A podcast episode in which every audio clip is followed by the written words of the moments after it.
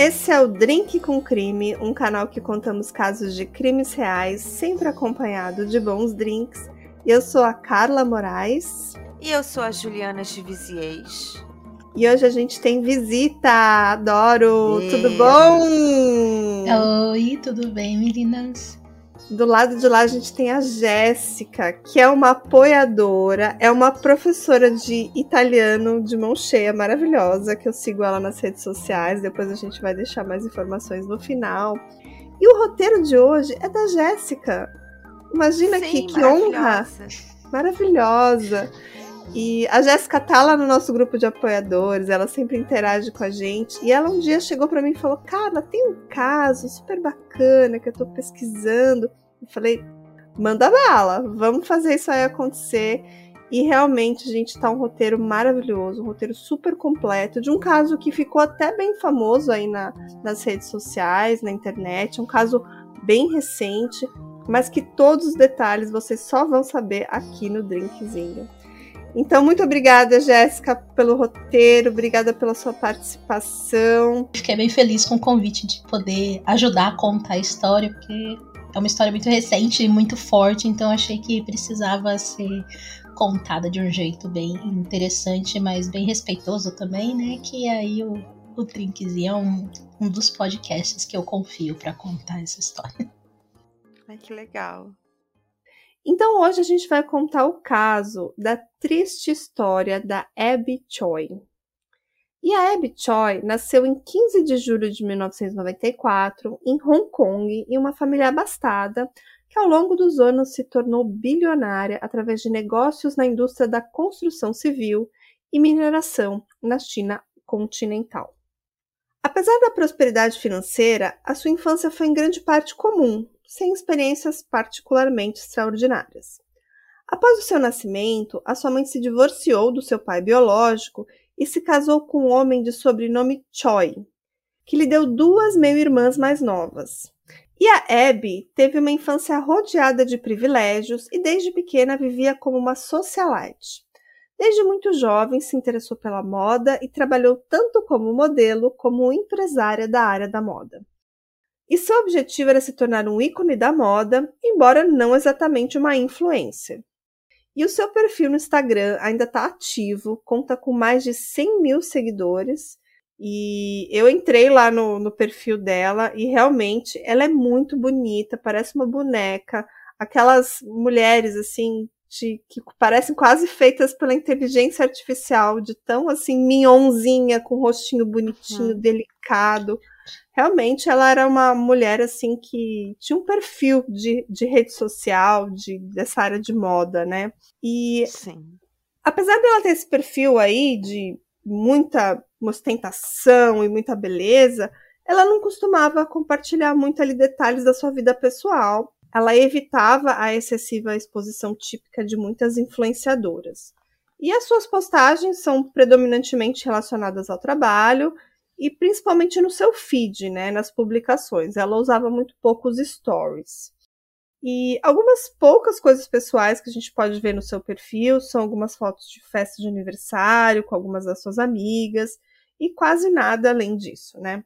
A sua última publicação foi feita no dia 15 de fevereiro de 2023, poucos dias antes do seu falecimento, e mostrava a sua imagem, a imagem dela mesma, na capa da revista de moda L'Officiel Monaco, uma revista online sobre moda, luxo, cultura, beleza e lifestyle, que na época referiu-se a ela como um ícone de estilo e personalidade midiática que tomou o mundo de assalto com seu impecável sentido de estilo e sua paixão desenfreada pela moda.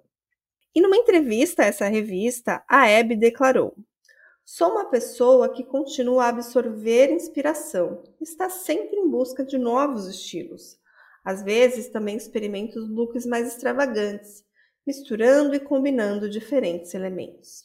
E a Abby era uma presença frequente em eventos de destaque, como as semanas de moda, tipo Fashion Week, e já havia sido destaque em publicações de renome, incluindo a famosa revista Vogue e a revista Elle. Quando ainda era adolescente, Abby conheceu seu primeiro amor na escola, Alex Kwong.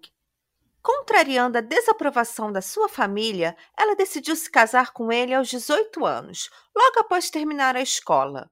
O descontentamento da família de Abby se dava principalmente a questões culturais, uma vez que, apesar de pertencer a uma família rica, Alex não possuía a mesma riqueza que Abby, embora tivesse recursos suficientes para que o filho frequentasse a mesma escola particular que a namorada, onde se conheceram. Em termos de propriedades e patrimônio, a família de Alex não era tão abastada quanto a de Abby. De acordo com os pais da moça, casar-se com alguém de uma classe social inferior poderia gerar problemas no casamento e, portanto, não achavam que essa união fosse uma boa ideia. No entanto, Abby era uma pessoa que não se preocupava com essas questões materiais. Ela não tinha uma grande ligação ou apego com o dinheiro, o que é fácil quando se cresce sem problemas financeiros. Suas preocupações não eram as mesmas de seus pais. Já na cidade, Abby contava com um patrimônio próprio avaliado em mais de 16 milhões de dólares, quase 40 milhões de reais na época. Então, já não dependia financeiramente de sua família e, assim, optou por seguir seu coração e se casar com Alex. Em 2012, eles oficializaram a união e, no mesmo ano, tiveram seu primeiro filho e, dois anos depois, uma filha. Durante o período em que esteve casada com Alex, Abby foi calorosamente acolhida pelos familiares dele, que demonstravam sempre muito amor e afeto pela nova integrante da família. Seu sogro, que se chamava Kwong Kao, e sua sogra, Jenny Lee Sui Heung, eu acho que é assim, né? a tratavam, com, a tratavam com muito carinho, comemoravam com ela datas especiais, como o Dia das Mães e seu aniversário. A generosidade de Abby era notável e o traço de sua personalidade citado por todos que a conheciam. Juntando essa característica ao seu desapego pela sua grande fortuna, ela frequentemente gastava enormes quantias de dinheiro com as pessoas que gostava, Devido a isso, a modelo adquiriu um apartamento no valor de quase 6 milhões de dólares para seus sogros, para que eles pudessem viver uma boa região e com conforto, então em um bairro muito rico de Hong Kong. O irmão de Alex, Anthony, que era muito próximo de Abby, também morava no mesmo local. Anthony, que era três anos mais velho que Alex, é uma daquelas pessoas que tenta empreender, mas cujos negócios nunca dão certo. Então ele criava uma empresa, criava um negócio e nunca funcionava. Assim, após mais uma tentativa fracassada de ter sua própria empresa, Abby lhe ofereceu o cargo de motorista particular e ele aceitou, sendo mais uma das inúmeras formas que ela ajudava a família do marido. Tendo em vista todo esse apoio financeiro proporcionado por Abby, não surpreende que a família de Alex, pouco a pouco, passou a depender financeiramente dela. Né? Então, cada dia dependia mais dela. Por um longo período, isso não representou problema algum na vida daquelas pessoas. Entretanto, após três anos de casamento, ali entre o final de 2015 e início de 2016, a data exata não é divulgada, ninguém sabe exatamente quando que foi, o casal acabou decidindo se separar, porque não estavam mais se dando muito bem. A partir desse momento, Abby começou a sentir gradualmente as preocupações que seus pais já haviam expressado antes do casamento.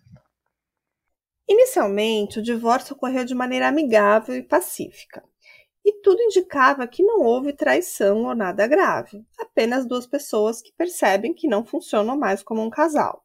E nesse período, a Abby se comprometeu a continuar apoiando a família de Alex, considerando que também eram a família dos seus filhos, e sempre haviam tratado ela com muito carinho, né? Assim, seus sogros, o cunhado e o ex-marido continuavam a viver juntos no apartamento de 6 milhões de dólares. E a Abby seguiu em frente com a sua vida, enquanto o cunhado, né, o Anthony, continuava a trabalhar como seu motorista, fortalecendo ainda mais a amizade entre eles. E a relação entre eles era tão próxima que nas redes sociais o Anthony a mencionava como her sister, ou cis, né? Tipo, irmã do coração ou mana. E a vida foi passando e em 2016 a Abby encontrou Chris Tam, um antigo amigo de infância, também um bilionário, e dizem que ele era até mais rico do que os Choi. E a família deles tem vários negócios e várias cadeias de restaurantes, como a famosa Tanjai Yunnan Mixian. E esse reencontro despertou um grande amor entre eles e logo o casal decidiu ir morar junto. O sentimento deles é, foi tão intenso nesse reencontro que no mesmo ano que eles se conheceram, já resolveram morar junto e em dezembro, ainda de 2016, realizaram uma cerimônia para celebrar essa união. Essa cerimônia não foi oficial, apesar de Abby já estar divorciada na época. Com Chris, Abby teve mais dois filhos, e essa nova família convivia harmoniosamente com a família de Alex. Todos os filhos de Abby passavam tempo com as famílias de Alex e Chris. Então, os quatro filhos, dois de Alex e dois de Chris, participavam de festas e cerimônias das duas famílias. E por alguns anos, tudo parecia estar correndo maravilhosamente bem. Enquanto isso, após o divórcio de Abby, Alex precisou se adaptar a uma nova realidade. Mas sua vontade de viver com luxo e riqueza permaneceu.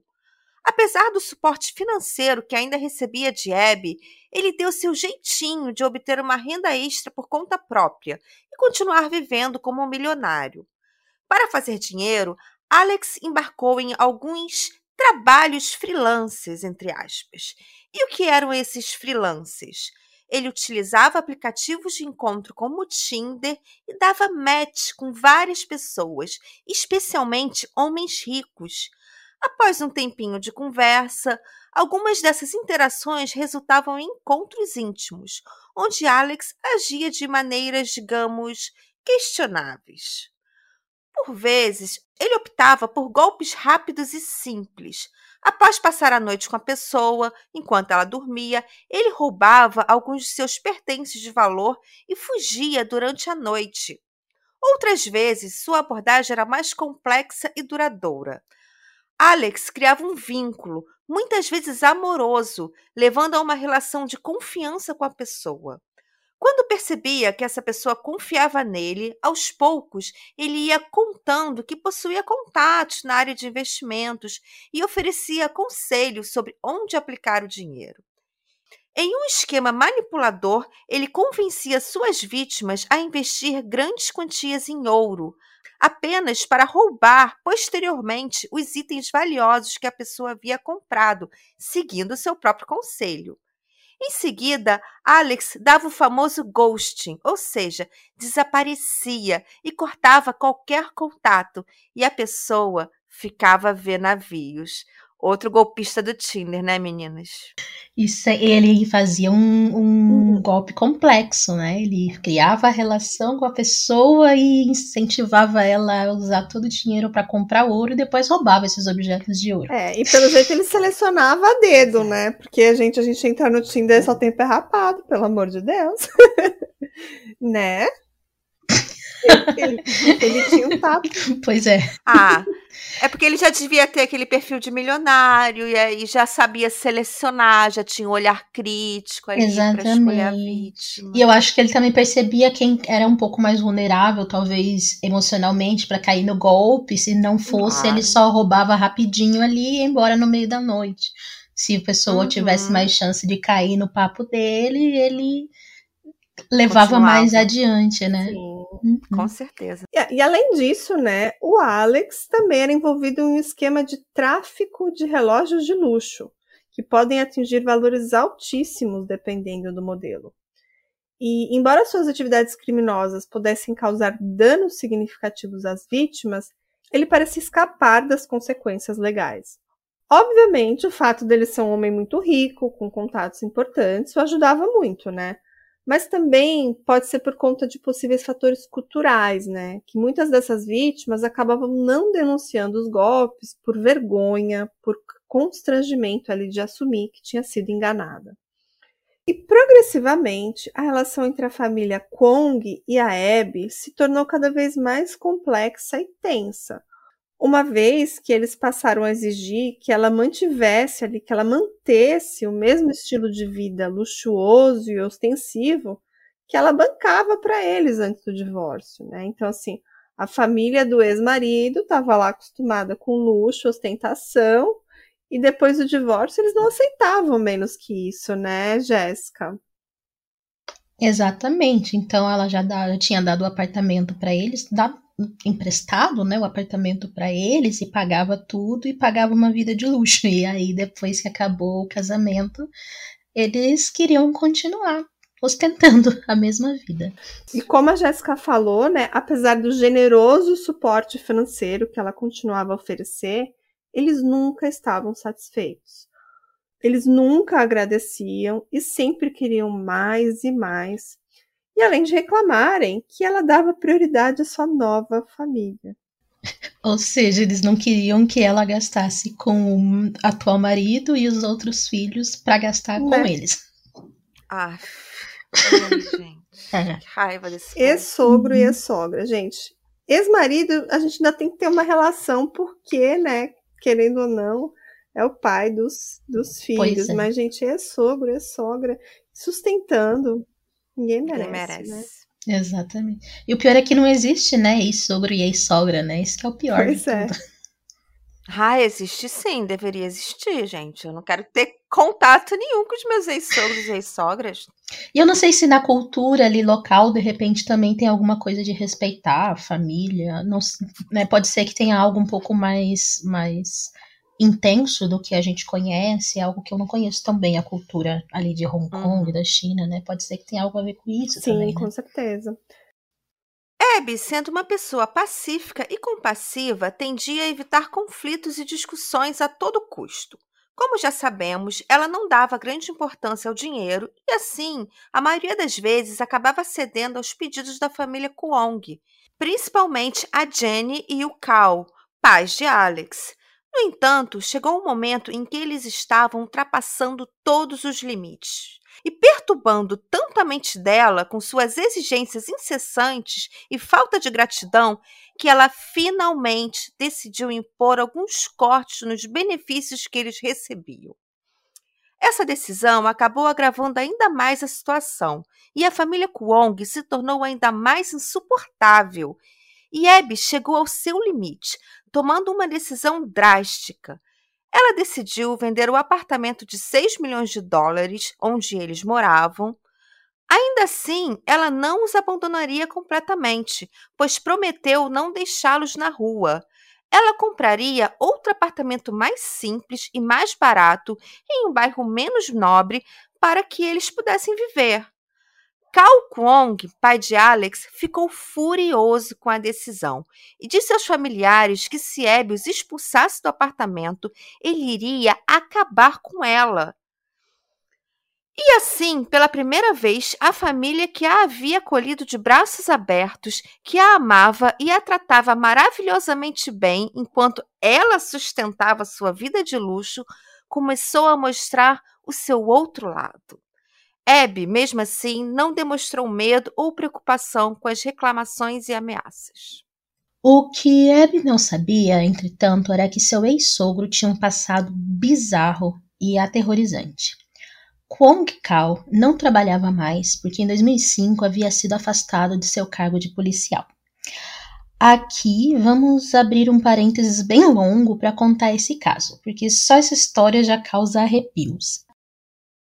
A partir daqui, né, no, na próxima parte, a gente vai deixar um aviso de gatilho de assédio sexual dessa parte da história, tá?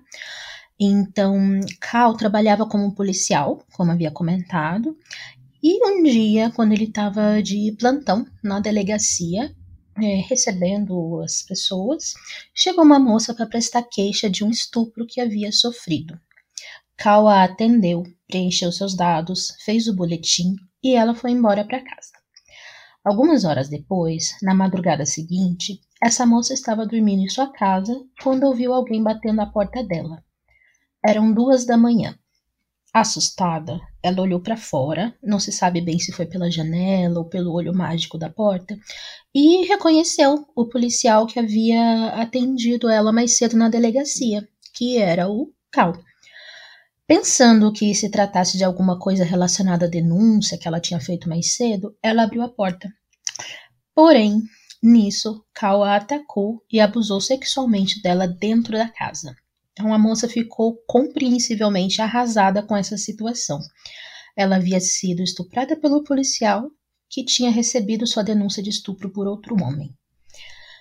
Apesar do medo, no dia seguinte ela o denunciou. Infelizmente, a única consequência que ele sofreu foi a demissão, sem nenhum tipo de punição legal.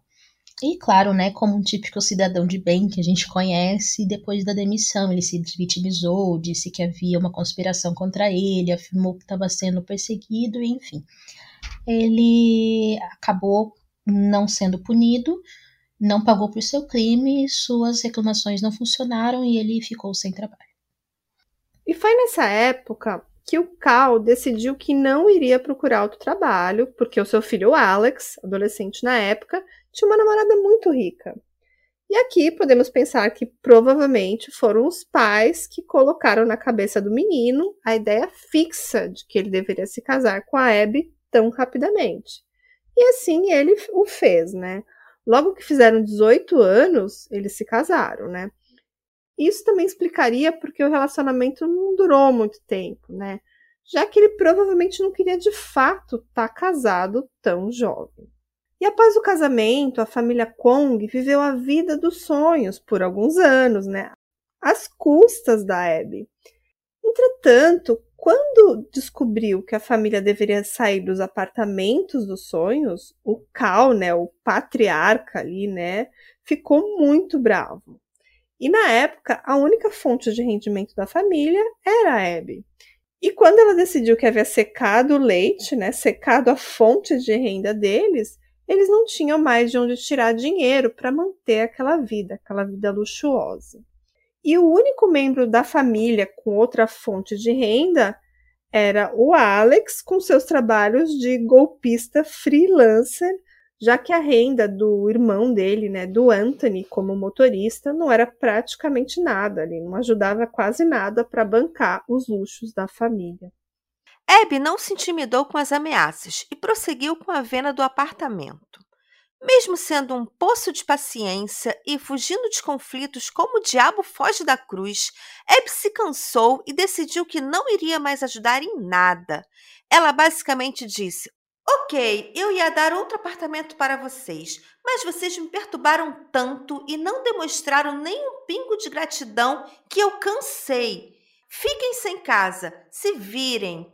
E sem outra alternativa, Cal começou a procurar outro apartamento.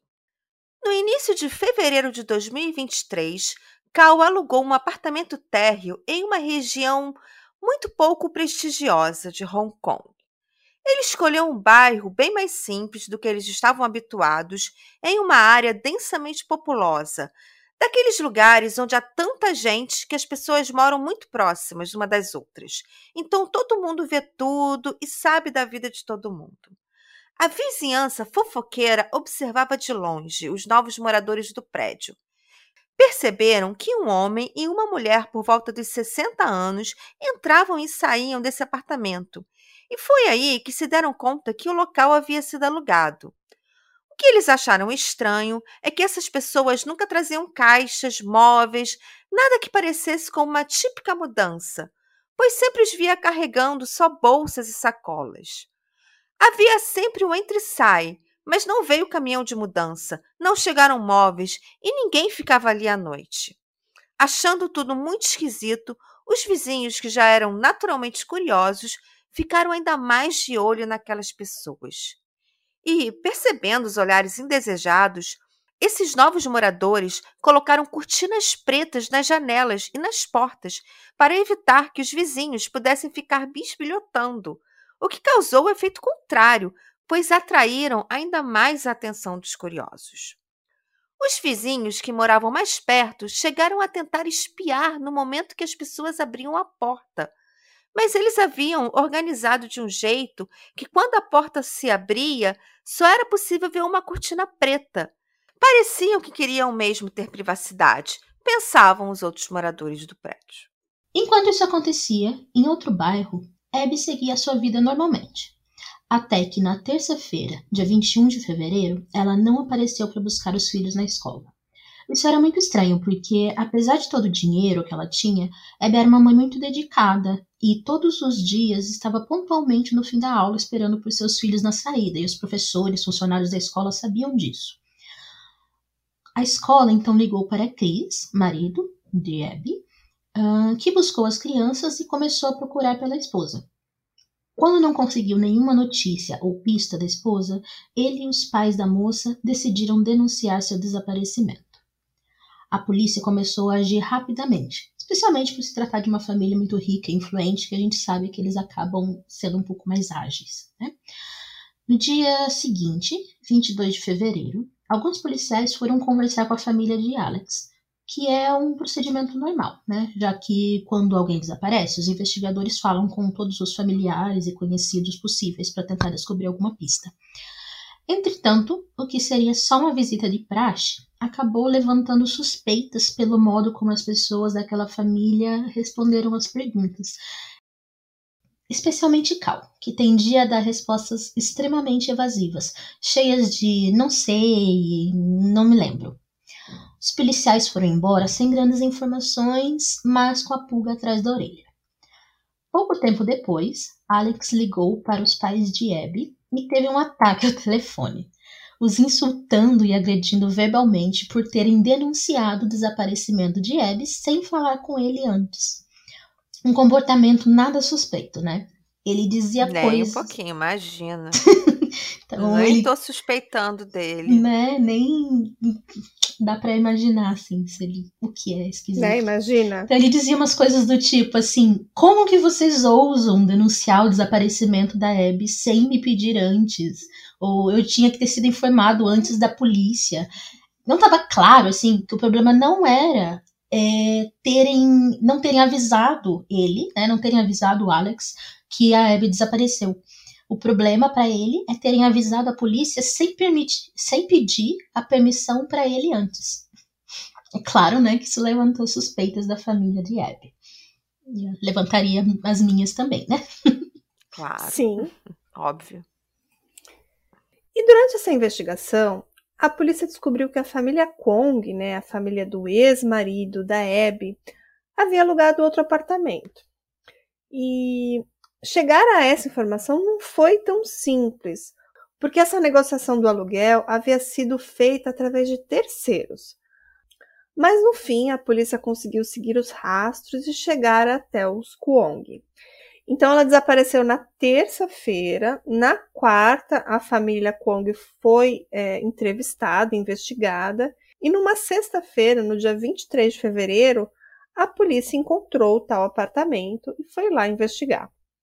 E primeiro eles conversaram com os vizinhos, que descreveram todos esses moradores estranhos, os comportamentos estranhos, o entre-saio, as cortinas pretas e todas as coisas bizarras que tinham chamado a atenção deles ali em relação aos novos moradores. O vizinho fofoqueiro é sempre o melhor amigo da polícia. Sim, é sempre uma segurança extra para casa. Exatamente. E os policiais então chegaram até o imóvel, abriram a porta e, após abrirem a cortina preta, viram um apartamento modesto, pequeno e sem mobília, daqueles que são alugados sem móveis, né? Somente ali aquela cozinha planejada. Era basicamente isso, né? E a primeira coisa que acendeu um alerta nos policiais foi que tudo estava completamente coberto de plástico. Eles deram ali uma olhada ao redor, saíram procurando algo ali que parecesse importante e nisso encontraram vários objetos. E agora a gente vai deixar um gatilho que tem muito conteúdo pesado. Agora a coisa vai ficar mais gore, então para quem não gosta tem que parar agora, tá? Vamos continuar. Então, numa primeira inspeção, eles encontraram capas de chuva, luvas, martelos, serrotes e uma serra elétrica circular, além de trituradores de carne, facas, cutelos profissionais, algumas panelas comuns que todo mundo tem na sua cozinha, alguns utensílios e além de duas panelas muito grandes, como aquelas de restaurante. E eles separaram que uma delas estava cheia com caldo de verduras, com cenoura, rabanete, batatas e carne. E o que parecia mais estranho é que a casa estava praticamente vazia, mas tinha comida ali. Mas quem vai cozinhar uma sopa, mas antes disso enche o apartamento de plástico? Bem suspeito. Quero nem imaginar. Né? E continuando a inspeção, os policiais acharam a carne presente na sopa suspeita e decidiram levá-la para análise. Ai, né? não. Então eles foram analisar a outra panela. E à primeira vista, parecia que estava tudo bem, porque parecia que nem tinha carne lá dentro. Mas então eles resolveram mexer com uma concha para ver o que tinha mais lá no fundo, né? E eles encontraram um crânio sem pele, mas ainda com cabelo e com um evidente trauma craniano, como se tivesse sofrido um golpe com um objeto contundente. Tô chocada. Peraí, calma. Deixa eu ficar chocada. Deixa. Deixa eu respirar. Essa parte foi, foi muito difícil de saber e de ouvir e de reproduzir, né? Sim. Sim. Muito. Bom. Hey, você se interessa por crimes reais, serial killers, coisas macabras e tem um senso de humor um tanto quanto sórdido? Se sim, você não está sozinho. Se você precisa de um lugar recheado de pessoas como você, venha conhecer o podcast Pátria Amada Criminal. Todas as semanas tentamos entender o pior da humanidade. Nesse processo a gente ri, chora, fica brava, fofoca, porque afinal de contas é assim que a gente fala quando está entre amigos. Suas novas melhores amigas trevosas estão aqui no Pátria Amada Criminal. E além disso, ao olhar na geladeira, eles encontraram duas pernas femininas e dentro do congelador dois pés. E os Ai, próprios ah. agentes da polícia, né, as autoridades ali, chegaram a passar mal com essas descobertas. E eles pass... eu vi que alguns agentes passaram mal na própria cena ali, de vomitar e, enfim, foi bem puxado. Sim. Imagina. Muito gore. Bom, eles continuaram a olhar pelo apartamento e ali havia um objeto que não se encaixava muito bem com a cena. Era uma bolsinha feminina daquela marca caríssima, aquela marca Hermès. É, aquela marca caríssima, chiquérrima, exclusiva que faz aquela bolsa Birkin. É Birkin, né? Eu acho que é Birkin. É, é que essa bolsa, ela é uma bolsa que é, ela é muito cara. E aí, essa marca que produz, hum. É, ela produz essa bolsa Birkin e ela, a própria marca escolhe quem pode tá. comprar. Então, não basta ela ser muito cara, extremamente cara, ela é exclusiva nesse sentido. Então, eles produzem poucos, poucas quantidades de cada modelo e eles selecionam quem pode comprar, porque não basta ser rico, tem que ser rico e influente e de, é um status da nata, da nata, da nata, da elite, assim, que pode comprar essa, essa oh. bolsa. Ou seja, num apartamento simples, sem móveis, cheio de plástico, havia uma bolsa de uma provável milionária. Ou bilionária, né? É. Bilionária. Exatamente. E a bolsa era de uma cor rosa ou roxo, não é muito bem especificado nas fontes. E dentro da bolsa tinha uma carteira com os documentos da Abby Choi. E mais tarde, os testes de DNA e análise da arcada dentária comprovaram que os restos mortais que estavam ali dentro da panela, na geladeira, ali pela casa, realmente pertenciam a ela. E a polícia levou todas as partes do corpo que haviam sido encontradas na casa mas perceberam que ainda faltavam vários pedaços, né? Faltavam o torso, faltavam os braços e também faltavam ali as mãos. E durante a investigação surgiu a teoria de que provavelmente a carne presente na primeira panela eram algumas partes do, do corpo da mulher, né? Talvez as vísceras, as costelas, embora não fosse possível ter certeza, né? Devido ao estado, que já estava ali tudo muito misturado, cortado e tudo mais. E as partes que não foram encontradas, eles foram procurar ali na tubulação do apartamento, em lixões, nos arredores, mas não houve nenhum resultado. E a polícia acredita que os Kuong já tinham se livrado dessas partes antes da descoberta. Os pais e o irmão de Alex foram presos no mesmo dia, enquanto ele mesmo tentou fugir e por muito pouco não conseguiu. Após as primeiras prisões, uma amiga de Abby, também influencer, ofereceu uma recompensa equivalente a 500 mil euros para qualquer informação que levasse à prisão de Alex. Não se sabe se foi graças a isso ou não, mas poucas horas depois, o que se seguiu foi uma cena digna de filme de suspense. Alex foi encontrado no porto, prestes a escapar em uma lancha. A polícia chegou ao local no momento exato em que ele tentava dar partida no motor da embarcação. Ao ser detido, Alex foi encontrado com uma quantia significativa de dinheiro em espécie e diversos relógios de luxo, alguns avaliados em meio milhão de euros. Outras pessoas envolvidas também foram presas e julgadas. Entre elas estava uma mulher de 47 anos, amante de Cao Kwong, que auxiliou Alex a se esconder enquanto planejava sua fuga, inclusive alugando um apartamento temporário que serviria para abrigá-lo. Rumores indicam que o apartamento onde o crime ocorreu poderia estar alugado em nome dela. Além disso, outras pessoas foram acusadas de ajudar Alex incluindo um produtor musical e agente de aluguel de iate chamado Lan Shun, de 41 anos, e também a Irene Pun, de 29 anos, que foram considerados cúmplices por facilitar a fuga de Alex e fornecer uma lancha para sua escapada. Embora algumas dessas pessoas pudessem não ter conhecimento da gravidade do crime de Alex, porque pensavam que estivesse fugindo apenas devido a seus golpes. Mesmo assim, elas foram responsabilizadas pelas suas ações em ajudá-lo em sua tentativa de fuga.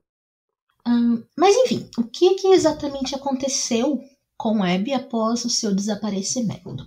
Embora não seja possível determinar com precisão, a investigação e os depoimentos permitiram criar uma reconstrução plausível dos eventos. A primeira traição que Abby sofreu foi com Anthony, irmão de Alex. Então vamos lembrar que o rapaz a chamava de irmã do coração, ele era o tio das crianças e também era um motorista particular de Abby, dada a confiança que ela tinha nele. Então, no dia de seu desaparecimento, 21 de janeiro, ao invés de levá-la para buscar seus filhos na escola, como de costume, Anthony tomou um caminho diferente. E durante a viagem, o Alex teria entrado no carro inesperadamente e a Abby então foi surpreendida pela presença dele. E detalhes exatos do que aconteceu dentro do veículo não foram revelados, mas é provável que a Abby tenha sido morta com um golpe forte na cabeça, usando um objeto contundente. E após disso, os dois levaram o corpo da Abby, provavelmente já sem vida, para o apartamento que já havia sido preparado com antecedência pelos ex-sogros, né? Pelo Cal e pela Jenny, são os pais dos dois, né? Os pais do Alex e os pais do Anthony. Então seria ali um crime em família. E ao chegar no apartamento, o Cal já os aguardava. E segundo o depoimento de um vizinho, ele teria ouvido um grito naquela noite, mas que parecia ser ali de um filme de terror. Na hora ele pensou ser alguém apenas assistindo televisão. É, a polícia até considera essa possibilidade, ela acha plausível, porque pensa que a Abby foi levada ao local já morta ou inconsciente. Então, pode ser que eles tenham ligado a TV muito alto ali para mascarar o, o, barulho. Mas também pode ser que ela tenha gritado mesmo, né? Pode ser que ela estava somente desacordada, né? Mas o que a gente sabe é que dentro desse apartamento o corpo foi parcialmente esquartejado e, e essa tarefa, né, eles só não terminaram porque a polícia chegou rapidamente no local. E isso pode explicar ali a frustração do Alex pelo envolvimento policial tão cedo, né? Porque acho que essa hora ele achava que já ia estar lá, bem longe dali, com muito dinheiro. E eles não tiveram tempo suficiente ali para se desfazer do corpo. E, Jéssica, eu imagino que o Alex ficou surpreso com a polícia chegou tão cedo lá na casa, né? Pois é, então, porque é, a Abby desapareceu na terça-feira, né? E na sexta o apartamento já foi encontrado e o corpo já foi encontrado, então isso deve até explicar o surto que ele teve, né? Quando ele ligou para a família, para os pais da Abby, dizendo: Ah, vocês tinham que ter me avisado antes de chamar a polícia. Acho que ele não esperava que fosse tudo acontecer tão uhum. rápido, só em três dias. E talvez se a família tivesse ligado para ele antes de fazer a denúncia, ele poderia dissuadir a família a esperar mais um uhum. pouco e talvez tivesse conseguido, né, dar tempo de se desfazer do, do corpo antes da polícia encontrar alguma é, coisa. Que as pessoas acham que é muito fácil se desfazer de um corpo, né? Mas a gente que ouve true crime é trabalhoso, gente. Não é tão simples exatamente, assim. Exatamente, exatamente. Né? Mas também, também eu, o que eu fiquei pensando também é que três dias também não é comum, né? A polícia descobrir as coisas em três dias. Eu não sei se o crime foi muito mal feito, né, se eles não. Ou se foi justamente por ela ser, por ser uma família tão influente, de repente a polícia trabalhou bem, não sei, mas realmente três dias até eu fiquei surpresa. Eu acho que as duas coisas, mas eu acho que principalmente o que pesou mais é que ela é uma bilionária, né? Cá entre nós, né? É, e uhum, querendo ou não, uhum, acho que os cônjuges, uhum. ex-cônjuges e toda essa, toda essa dinâmica dessa família já, já mostrava que provavelmente eles estariam por trás, né? Acho que era meio óbvio. Sim, sim. Até porque são sempre os primeiros suspeitos, né? O cônjuge ou o ex, sim. né? Então, já tendo esses. E a reação deles também, né? Quando a polícia foi entrevistar. Sim. Bom, imagina aquela cena e todo o rebuliço que aconteceu. Imagina panela com comidas, cabeça, crânio lá dentro, né? E esse caso viralizou, acho que muita gente aqui no Brasil ouviu falar dessa história. E apesar dos rumores, né, apesar de toda essa história viral de uma modelo famosa sendo cozida por uma, uma panela, é, eles descartaram a hipótese de canibalismo porque eles diziam que a sopa tinha cabelo e que eles acham que não foi então preparada para o consumo. E a teoria é que os vegetais, os temperos foram adicionados ali apenas para mascarar o cheiro e também para facilitar o descarte. E no dia 10 de maio, agora de 2023, ocorreu a segunda audiência antes do julgamento final, né? Na qual os três homens da família, né, o Alex, o irmão dele, o Anthony, e o pai dele, o Cal, foram acusados individualmente de assassinato.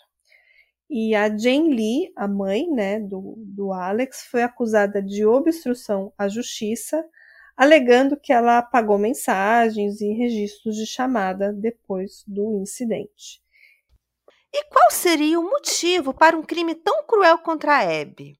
Além da vingança por ela ter decidido expulsar a família Kuong do apartamento de 6 milhões de dólares, havia também o desejo do Alex de obter controle sobre a herança dos filhos que teve com ela. Calcula-se que no momento de sua morte, a influencer possuísse um patrimônio estimado em mais de 3,5 bilhões de reais, e Alex almejava ter poder sobre parte desse valor. Com a trágica ocorrência, os quatro filhos de Abby, com idade de 10, 8, 6 e 3 anos de idade, ficaram temporariamente sob a tutela dos pais de Chris, para que ele pudesse ter tempo para superar o luto sem precisar cuidar das quatro crianças. Por causa do crime, o destino da herança deixada pela modelo está em suspenso. Segundo o jornal South China Morning Post, o atraso da herança se deve ao fato de que Abby Choi não havia formalizado seu casamento com Chris Tan. Pelas leis de sucessão de Hong Kong, o casamento deve ser legalmente registrado para garantir a herança. De acordo com os jornais, os herdeiros de Abby Choi precisarão aguardar o desfecho do caso de assassinato, que pode levar anos se houver recursos judiciais envolvidos. Em seguida, uma investigação será realizada para determinar a causa oficial de sua morte e só então poderá ocorrer a emissão do certificado de óbito. Segundo um advogado consultado pelo jornal, enquanto os filhos de Abby Choi forem menores de idade, um parente próximo tem o direito de solicitar a nomeação como tutor de patrimônio e administrar a parte das crianças em um fundo fiduciário. Somente quando completarem 18 anos, os filhos de Abby poderão requerer ao tribunal a dissolução do fundo fiduciário e receber oficialmente sua parte da herança. Abby era uma jovem que conquistou muito amor e carinho de todos que a conheciam. Seu marido, Chris, sua família, seus filhos e seus amigos compartilharam sua dor e ressaltaram sua personalidade gentil e amorosa. De acordo com seus amigos, ela era apaixonada por animais e desempenhou um papel importante como cofundadora de uma organização dedicada ao resgate de animais de rua em Hong Kong. A organização prestou uma emocionante homenagem a Abby nas redes sociais. Aspas, sempre ajudou animais e foi uma pessoa amorosa e bondosa. Por favor, descanse em paz e nós continuaremos o seu legado. Fecha aspas. Em maio, a família de Abby teve que lidar com acusações levantadas nas redes sociais, questionando a integridade da instituição de caridade da qual ela era cofundadora, sugerindo que poderia ser uma fachada para lavagem de dinheiro. Até onde a pesquisa permitiu, nada foi comprovado, e a instituição até chegou a divulgar extratos bancários para demonstrar que a conta possui pouco dinheiro, então não tinha lavagem nenhuma. Chris, sentindo-se impotente e desamparado diante desses rumores que tentavam manchar a imagem de sua amada esposa, se manifestou por meio de um membro da família à imprensa no domingo após a descoberta do crime, enfatizando que Abby tinha um coração extremamente generoso e era uma pessoa bondosa que sempre se esforçava para ajudar os outros. Ele declarou, naquele dia: Ela me apoiava e me amava profundamente. Também criou quatro filhos adoráveis e obedientes. Foi uma bênção fazer parte da família de Abby ou ser seu amigo. E o sofrimento da família da Abby é ainda mais angustiante, pois além do crime brutal, a dor da família é agravada pela impossibilidade de cumprir os rituais de despedidas e honrar o espírito da Abby de acordo com as suas crenças culturais. Porque, segundo a crença de algumas culturas orientais, se o corpo é desmembrado, o espírito também fica fragmentado. E no sétimo dia após a morte, acredita-se que o espírito retorna à casa e é necessário reunir os pedaços para que a pessoa possa seguir para o além. E no caso da Hebe, essa tradição não pôde ser cumprida. A mãe da Hebe ficou profundamente afetada durante o funeral repetindo constantemente: Estúpida, você deu toda a sua bondade a esses monstros. A Abby Choi era uma modelo e empresária de moda. Ela morreu com 28 anos em 21 de fevereiro de 2023, deixando quatro filhos.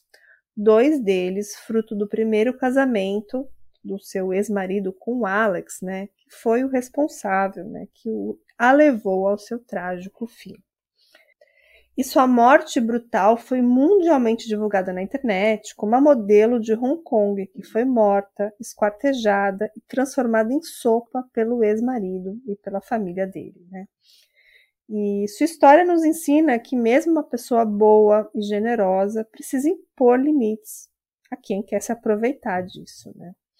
E ela não deixa somente um legado para o mundo da moda, mas também um exemplo de bondade, generosidade e amor aos animais.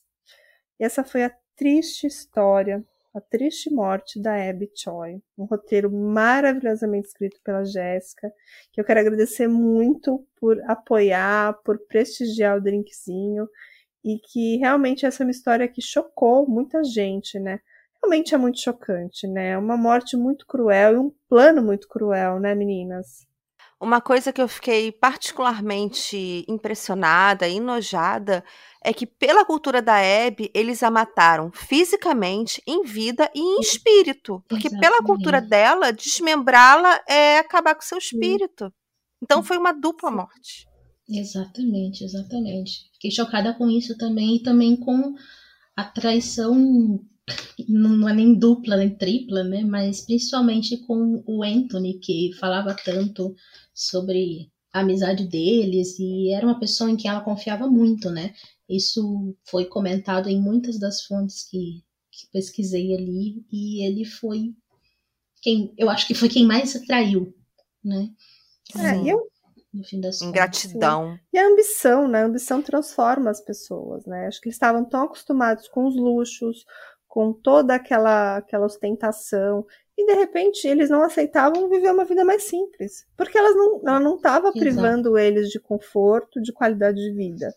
Ela se prontificou a disponibilizar um lugar para eles morarem, provavelmente ela ia manter eles por um bom tempo, mas não no mesmo nível de antes. E parece que eles não aceitavam, né? Eles queriam o luxo, Exato. eles queriam a ostentação e eles queriam viver numa mansão de 6 milhões de dólares. E, e isso realmente é muito cruel, né? Pensa que ela estava disposta, mesmo depois de ter perdido toda a paciência, ela estava disposta a oferecer uma vida um pouco mais simples, mas ainda boa. Então imagina como seria uma vida um pouco mais simples do ponto de vista de uma família bilionária, né?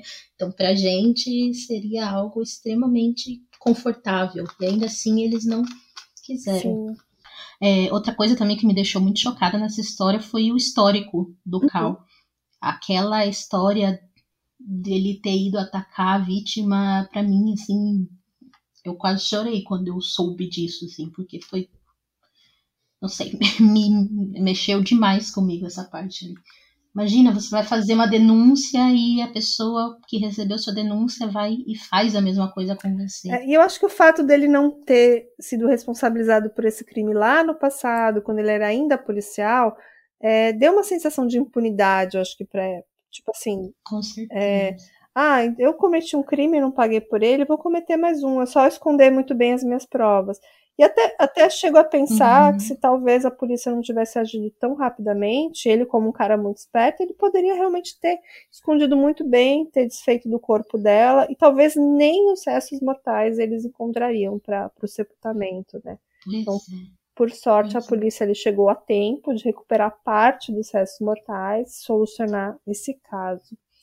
Pois é. Mas ao mesmo tempo eu achei, eu achei ele um pouquinho burro, porque como policial talvez ele só deveria, de- devesse saber melhor como disfarçar. E ele chamou muita atenção pra ele quando foram entrevistar ele. Né? Não sei, não lembro. Né? Enfim, É o comportamento narcisista, né? A pessoa se acha mais inteligente que a média e que nunca vai ser pego e Sim. aí dá mole. Exatamente. verdade. Gente, adorei o caso de hoje. Eu achei muito completo, muito interessante. E eu duvido que algum outro canal vai trazer tantos detalhes quanto aqui o drinkzinho. Então, eu queria também agradecer muito a, a Jéssica, dizer que eu amei. Eu senti que ela tem assim uma veia de roteirista, o roteiro tá maravilhoso. E deixar aqui um convite para ela, o caso que ela quiser trazer pra gente, pode escrever o roteiro que a gente vai adorar gravar aqui. Sim, com drinkzinho. certeza. Pode deixar. Eu que agradeço o convite de vocês e eu gostei muito de, de fazer o roteiro.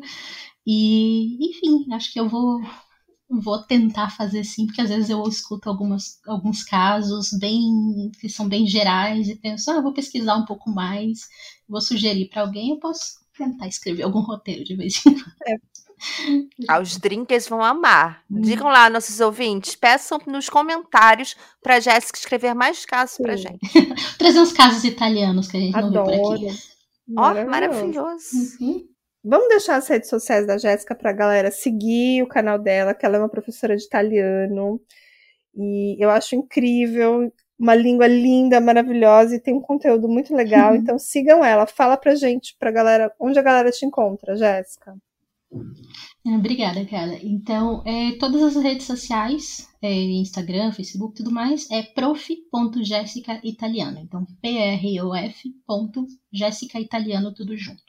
Então, tem o Instagram, Facebook, tem os threads, mas principalmente o Instagram, assim, que é o que eu uso mesmo. E aí lá tem o link com acesso para WhatsApp, para tudo, para todas as outras informações. Inclusive, esse caso eu ouvi em um podcast italiano e, e trouxe as, foi que me, me incentivou, impulsionou a procurar mais informações e fazer esse roteiro. E Jéssica, aonde que a gente pode ter aula de italiano com você? É, Eu só trabalho online. Eu trabalho com aulas online e então qualquer lugar do mundo, qualquer lugar do mundo é, é, pode ter aula comigo com o Google Meet. Então é, Ó, fica aí a dica, é, galera. tem alunos de vários lugares do Brasil, na Itália, Estados Unidos, da Congo, então vários lugares, França, então dá pra ser de qualquer lugar.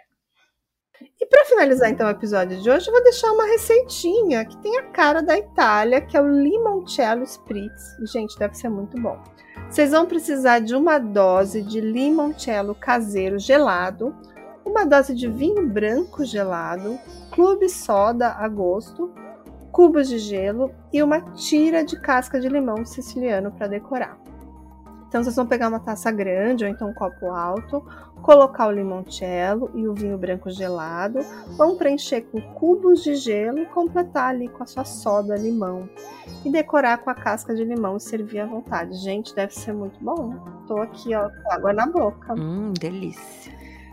Pois é, que Quero. limoncello muito, muito. Né?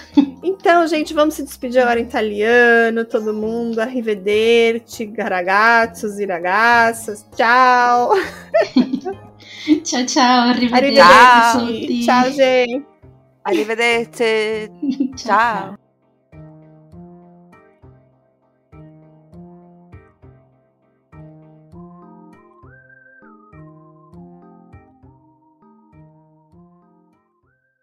Hey, você se interessa por crimes reais, serial killers, coisas macabras e tem um senso de humor um tanto quanto sórdido? Se sim, você não está sozinho. Se você precisa de um lugar recheado de pessoas como você, venha conhecer o podcast Pátria Amada Criminal. Todas as semanas tentamos entender o pior da humanidade. Nesse processo, a gente ri, chora, fica brava, fofoca, porque afinal de contas é assim que a gente fala quando está entre amigos. Suas novas melhores amigas trevosas estão aqui no Pátria Amada Criminal.